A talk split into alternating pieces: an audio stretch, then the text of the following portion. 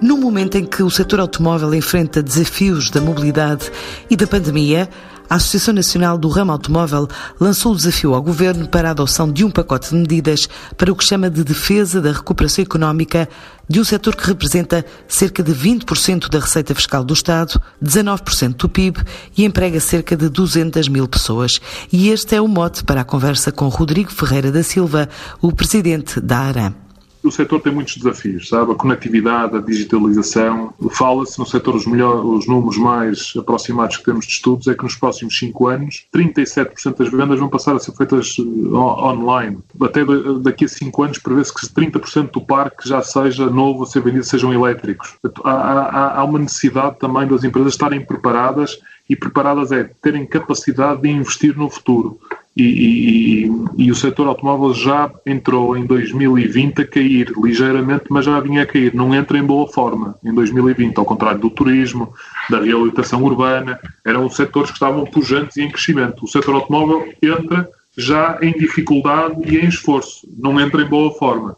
E daí a preocupação ainda ser maior e, e ser mais necessário um, um plano específico estímulo para o setor automóvel. Temos mesmo que relançar o setor automóvel em Portugal. De facto, os apoios que houveram e que, e que, existem e que são transversais a todas as empresas que estão em dificuldades e que tiveram aqui um impacto grande da, da pandemia são boas medidas. Ninguém diz o contrário e não somos nós, na área que dizemos isso. O que dizemos e, e reclamamos desde o início de março, e acho que o primeiro comunicado até foi em conjunto com outras associações, por exemplo, com os fabricantes de, de, de peças, com, com os importadores de automóveis para Portugal, é que precisamos de medidas específicas para o setor, porque ele não é comparável com outros setores. Logo à partida, estamos a falar de um setor que representa 20% de toda a receita fiscal uh, arrecadada em Portugal. Portanto, até pela importância que, ela, que, ele, que ele tem para os cofres do Estado, acho que as medidas transversais são ótimas para todas as empresas mas nós, no setor automóvel, temos uh, casos específicos que precisamos de um, de, um, de um, plano específico para este setor. E se assim não acontecer, vamos ter gravíssimas consequências ao nível de fecho de empresas, aumento do desemprego. Uh, veja, a agosto as vendas estão a cair 40%. Mais de 40% em Portugal. Se chegar a qualquer pessoa a tirar-lhe 40% das suas receitas, do que, do, do que leva para casa, é, é um impacto enorme. Portanto, se não houver um plano específico para o automóvel, vão fechar empresas, vão, vai aumentar o desemprego um, e o Estado, por sua vez, também vai ver a sua receita fiscal, que é enorme, tanto em sede de imposto sobre veículos, tanto em, em, em IVA, um, a, a, diminuir. E achamos que eles têm que ter esta visão mais, mais, mais a longo prazo, que é, é preferível baixar e dar incentivos neste momento no ISB para ir buscar alguma coisa, porque o que pode acontecer é vão buscar 100% de nada e o mercado irá continuar a, a, a cair. Uh, países até com, com, com, com, poder de compra bastante mais melhores que o nosso, se compararmos com os quatro grandes mercados na Europa, a Espanha, a Alemanha, a França e a Itália, todos países com poder de compra superior aos nossos, as quebras andam todas aqui entre os os 40 e os 30 e muitos por cento de, de quebra. Portanto, países até que têm uh, poder de compra superior às quebras estão neste, neste, neste, neste, neste valor. E achamos que os 40% também em Portugal é, é, é, é no fundo um, um, cenário otimista. Porquê? Porque janeiro e fevereiro foram meses normais, ainda de vendas. Março também ainda teve uma quinzena, ou mais de uma quinzena, normal.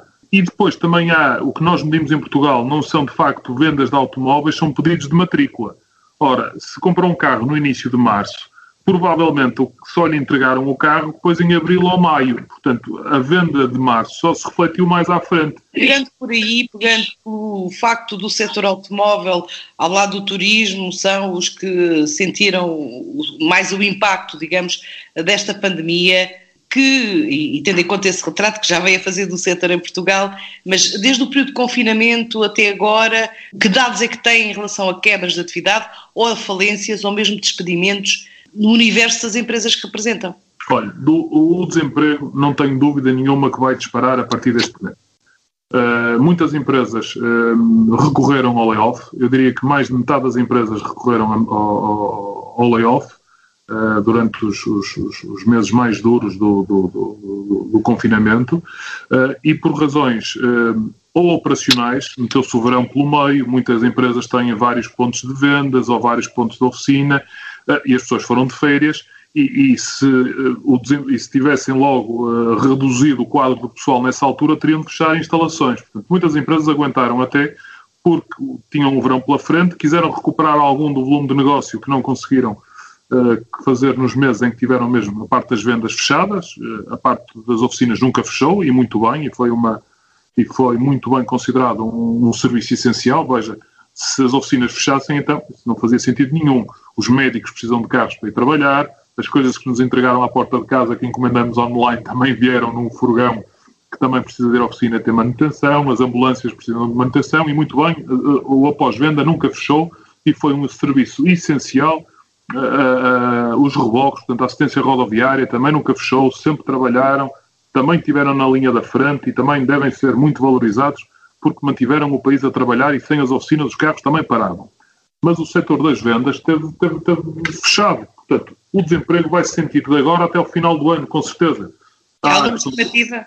A perspectiva, nós, do que temos informações neste momento, é os contratos a termo certo não estão a ser renovados. Se cai 40% das receitas, e é um valor que nós achamos que é otimista ou que, ou, ou que peca por, por defeito, as empresas vão ter que adaptar a sua estrutura de custos, seja ao nível da força de trabalho, seja ao nível de investimentos que tinham previstos em publicidade, em, em novas instalações, em adaptar o seu negócio à, à eletrificação dos, dos, dos, carros que vêm aí. Portanto, há, há vários desafios que com a pandemia também aceleraram, em que era preciso haver investimento e dinheiro para estarmos preparados para o futuro e para a recuperação quando ela, quando ela vier. E o que nós, de facto, dizemos é se não atuarmos agora, se não tivermos um apoio específico para o setor automóvel agora, muitas das empresas e muitos dos trabalhadores não vão chegar, não vão chegar à altura em que a economia vai recuperar. E então o que é que solicitam ao governo nestas cinco medidas estratégicas para eh, impulsionar a retoma económica do setor? Muito bem. A primeira medida achamos que todas as viaturas que entraram em estoque este ano, em 2020, devem ter uma redução até 2.500 euros de ISV. Porquê? É um estímulo à procura. Muito bem. E porquê que deve ser um estímulo à procura? Por estas razões todas que já falamos. Mas também porque quem encomendou carros uh, para ter os carros para vendê-los em janeiro não os encomendou na semana anterior. Um carro demora meses a produzir. E se for um carro então que vem fora da Europa, pode demorar até seis meses entre a encomenda e o carro ser entregue cá. Portanto, quando o empresário encomendou os seus estoques para vender em janeiro, e em fevereiro e em março, e isso provavelmente foi em outubro, novembro e dezembro do ano passado, nunca lhe passava pela cabeça que ia levar com o Covid em cima. E então achamos que esta, esta, esta, esta medida, além de estimular, uh, eh, um, eh, estimular o, o consumo, e precisamos de consumo para ter receita fiscal, para renovar o nosso parque automóvel, que é dos mais antigos da Europa, os ligeiros de passageiros já estão nos 13 anos, os ligeiros uh, comerciais estão nos 15 anos, portanto é um parque muito antigo, muito pouco amigo do, do, do ambiente, o Estado não vai buscar a receita e desta maneira também ajudávamos as empresas a transformar mercadoria, os automóveis que estão pagos, em liquidez. Porque se, se essa liquidez faltar, não vão pagar os impostos, por muito deferimento que tenha havido em impostos, em moratórias, mais cedo ou mais tarde eles vão ter que ser pagos. E se não conseguirem transformar essas mercadorias, se não conseguirem vender esses automóveis, não vão ter dinheiro para fazer face a esses, esses, esses compromissos e isso vai ser um, um, um, grande problema. Essa é a primeira, a primeira medida que uh, propomos, até um limite de 2.500 euros. O que estamos a falar aqui são carros de gama pequena e média. Ninguém está aqui a dizer que vamos dar um benefício fiscal a quem quer comprar um Bentley. Esse não deve ter benefício fiscal nenhum, deve comprar o Bentley ao preço que ele já. Estamos a falar aqui em gamas de carros pequenos e utilitários e, e, e, médios, que são os carros que os portugueses usam para trabalhar e ir levantar os, os miúdos à, à escola e fazer a vida deles. É disto que estamos a falar. Nós estamos aqui a dar incentivos a carros de, de, de alta cilindrada e de luxo, não. Até um limite é 50% de uh, apoio no ISV até 2.500 euros. Segunda medida, deve haver um registro do revendedor do, do, do, veículo usado. Neste momento, qualquer particular vai à Alemanha, compra um carro e vende cá e disfarça-se de, de, particular, mas é no fundo um comerciante e tem logo uma, uma, uma, vantagem fiscal em relação às empresas, aos operadores que trabalham direitinho, é que não paga IVA e essas empresas têm que pagar, além do ISV que o particular também tem que pagar, em que tem que pagar os 23% de IVA. Portanto, logo aí tem uma desvantagem fiscal enorme. Com este registro profissional, é um negócio que é muito. Há uns anos, olha, via nos jornais com certeza aqueles anúncios pequeninos no fim das páginas dos jornais. Hoje tem espalhado por milhares de sites na internet de automóveis à venda. E muitos são comerciantes disfarçados de particulares. O que é que acontece? Há fuga ao fisco, uh, é concorrência desleal para quem quer trabalhar direitinho e, por outro lado, não temos, não havendo um registro, não temos uma base, uh, uma base fidedigna de estatística do mercado dos, dos, usados em Portugal. E, por outro lado, numa altura como a pandemia, era essencial ter suspendido o pagamento do IUC.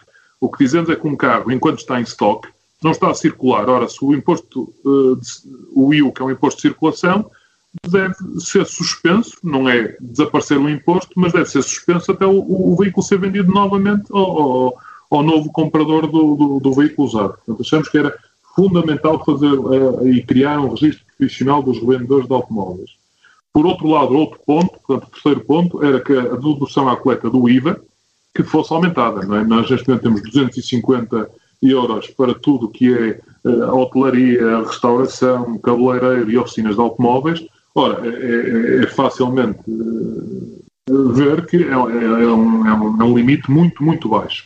E, no fundo, se aumentássemos este, este, esta dedução à coleta no, no, no IRS, podia haver um estímulo à recuperação, as pessoas levarem o carro à oficina e saberem que ao pedir a fatura e ao, e ao, fazerem essa despesa agora, que iam ter a sua compensação também na dedução à coleta e é mais um estímulo à, à, à, à recuperação do setor combate a evasão fiscal, porque não, não, não vai àquela oficina, como se costuma dizer na gira, debaixo da ramada do, daquela pessoa que trabalha em casa, e há um combate à, à, economia paralela e também põe todos no mesmo pé de igualdade e não há aqui uh, concorrência desleal de quem tem uma oficina, tem a porta aberta, paga os seus impostos, paga as suas contribuições. Por outro lado, achamos que deve haver exclusão. Como sabe, o automóvel em Portugal é muito penalizado no ato da sua compra. Temos dos carros mais baratos da Europa antes de impostos e temos dos mais caros depois de impostos. Num país em que temos uma indústria automóvel até muito importante e que o ano passado até ultrapassamos os 300 mil carros produzidos em Portugal. Normalmente os países que produzem automóveis têm um regime fiscal sobre o automóvel favorável.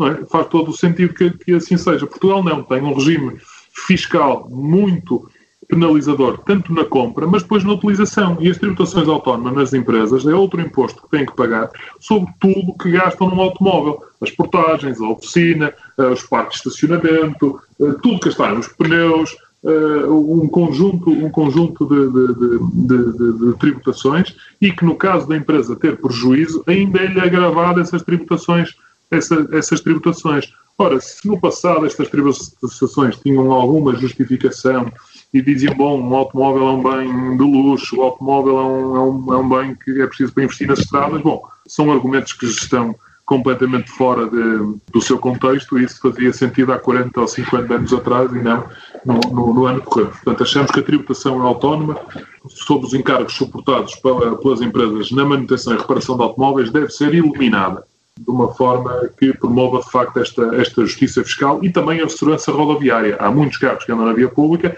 que deviam ter as suas reparações feitas e temos também números de sinistralidade muito maus. Portanto, todas estas medidas têm efeitos muito positivos. A quinta é uma medida que olhamos também mais a médio e longo prazo e que já esteve em vigor em Portugal e já existiu e achamos que deve, que deve ser reintroduzida. Quando tem idade média de, de automóveis em Portugal que vai dos 13 anos aos 15 anos, Veja bem a, a, a, aqui a antiguidade do parque. Quando se fala de uma economia verde, de uma nova mobilidade, uh, de segurança rodoviária, temos que reduzir a idade média do parque. E não é só para carros elétricos, não é só para híbridos, é para carros normais, a gasolina e a diesel, de gamas mais baixas, porque hoje também o investimento para chegar a um carro elétrico não, não está ao alcance de grande parte dos portugueses. E então essa quinta medida que nós dizemos é que deve ser reintroduzido o incentivo uh, ao, ao, abate para a renovação do, do, do, do, parque automóvel. Isto vai ajudar à reconversão da transição de todo o setor para a nova mobilidade, como digo, e também para uma economia mais verde e para estradas mais seguras em, em Portugal. Um incentivo monetário tem algum valor em mente? Podemos usar várias referências, como no passado existiu 1.500 euros para veículos com mais de 10 anos, 2.000 euros para veículos com mais de, de, de 20 anos. Portanto, é uma questão também a ser discutida depois mais em pormenor e é o que temos vindo a falar com, com, com o Governo e apresentar as propostas. Agora é chegar ao detalhe e o que achamos é que em termos macros deve haver um incentivo ao abate. São 1.500, são 2.000, são 3.000. Quanto mais, melhor, com certeza mais estímulo há. Mas temos que ser razoáveis e também enquadrar isto dentro de um orçamento de Estado que sabemos que é bastante restritivo e que vive um momento uh, particularmente um, difícil e de incerteza pela frente. Temos esperança, mas não somos sonhadores. Falou de conversações com o Governo. A, a quem é que já apresentaram estas propostas e que retorno é que tiveram? É um trabalho contínuo. Enviamos esta proposta logo no início do verão ao seu Primeiro-Ministro. Já falamos também com, com o Ministério das Finanças. Vamos continuar a falar com os Ministérios da Economia, das Infraestruturas. Vamos falar também com os partidos que estão no, no Parlamento e com, com, com os seus grupos parlamentares estamos a trabalhar e temos muita confiança que, dentro destas cinco propostas, muitas terão luz verde para avançar já neste próximo Orçamento de Estado. E uh, chamaram-lhe proposta integrada, compromisso com os restantes stakeholders, qual, qual, foi o contributo que deram e, e, quem é que ouviram? Ou seja, isto é um documento só da vossa associação ou de outras associações eh, que foram contribuir para este culminar das cinco medidas? Estas cinco medidas são, são, são nossa iniciativa, mas, como digo, o primeiro comunicado de imprensa conjunto foi a, a 18 de março e foi no conjunto de todas as associações do setor automóvel em Portugal e dos construtores de, de, de peças de automóveis e foi pela primeira vez que houve um comunicado até conjunto de todas as associações e foi logo no dia 18 de março março e foi logo reclamado aqui um apoio específico. Depois continuamos a trabalhar também com o Governo e com as restantes associações na elaboração do protocolo sanitário para o setor automóvel, que nos permitiu abrir logo na primeira fase do desconfinamento e trabalhar com as outras associações e com o Governo e com a DGS e, portanto, conseguimos reabrir com muita segurança e com muita motivação e de mangas arregaçadas a, a 4 de maio. A ARA também, durante este verão, denunciou os problemas da atribuição do complemento em layoff. Aliás, seria um assunto quase mais de sindicato, mas nós não somos entidade patronal também que achamos que os trabalhadores estão de um lado da barricada e nós do outro. E chamamos a atenção, e o Governo alterou em devido tempo, a redação que só daria complemento dos trabalhadores em layoff, que seria um mês civil e não os 30 dias. E tínhamos muitas empresas e muitos associados nossos em que, de facto, faziam 30 dias, mas não correspondiam ao mês civil. E aí, de facto, o Governo conseguiu corrigir a tempo e tinham-nos garantido que até ao final deste mês de setembro que seriam pagos todos esses complementos aos trabalhadores. Como digo, é um assunto que, que nos preocupou e conseguimos rapidamente, logo a 4 de agosto, alertar para este problema e foi rapidamente corrigido. E em agosto e setembro, como digo, continuamos com este trabalho destas cinco medidas para relançar o setor e fizemos chegar ao seu Primeiro-Ministro, ao Ministério das Finanças e a todos os grupos parlamentares. Todos são bem-vindos para discutirmos em pormenor estas medidas que nós temos a certeza absoluta que apoiam a atividade das empresas, estimulam a recuperação do setor, promovem a renovação do parque automóvel, combatem a evasão fiscal e a economia paralela, atenuam a quebra da receita fiscal no IVA e no ISV. Portanto, ganha o país, ganha o governo, ganha as empresas e os trabalhadores e os consumidores. É um estímulo à retoma do setor. É um estímulo muito forte à, à, à, à retoma do setor e é essencial que isto aconteça para uma economia mais verde para melhores eh, metas de CO2 que são importantíssimas para, para o futuro, é menos despedimentos, com certeza conseguimos com isto, menos instabilidade laboral, mais confiança na compra dos, dos consumidores, usando aqui uma terminologia anglo-saxónica, é mesmo win, win, win, win. Não há ninguém que perca. Todos que estamos a puxar para a recuperação da economia, todos ganhamos. Denota algum otimismo moderado, mas uh, na, na aprovação destas medidas de estímulo ao setor. Um, se nada for feito, como é que olha para o futuro próximo, já para 2021? Será um desastre. Se nenhuma destas medidas, se não houver um plano específico para o setor automóvel, uh, olha, fecham empresas, aumenta o desemprego, quebra de receitas fiscal, continuamos com um parque ainda mais envelhecido, se calhar passamos 13 anos para os 15 e depois, uh, e depois queixamos-nos das mortes e das, e das coisas que acontecem na estrada e também tem muito a ver com o parque envelhecido. Uh, e, e, e, com certeza estamos a falar de economia verde e de metas e queremos deixar um mundo melhor para os nossos filhos. Olha, eu tenho dois, um de dois e um de quatro anos, portanto, olho, olho, olho bem para o futuro deles. Nada faz sentido. Portanto, tudo nestas propostas faz sentido, não há nada que estejamos a pedir que não tenha um efeito positivo, tanto para as empresas, tanto para o Estado, para os consumidores e para os trabalhadores. Nesta altura vai sobre rodas o Roadshow da Nersan à Bélgica, com paragem obrigatória em Bruxelas, enquanto a EP vai arrancar na próxima semana com as missões à Letónia e Lituânia, ainda à Tailândia e Malásia e a Câmara de Comércio e Indústria Portuguesa avança para destinos como a Rússia e a Coreia do Sul.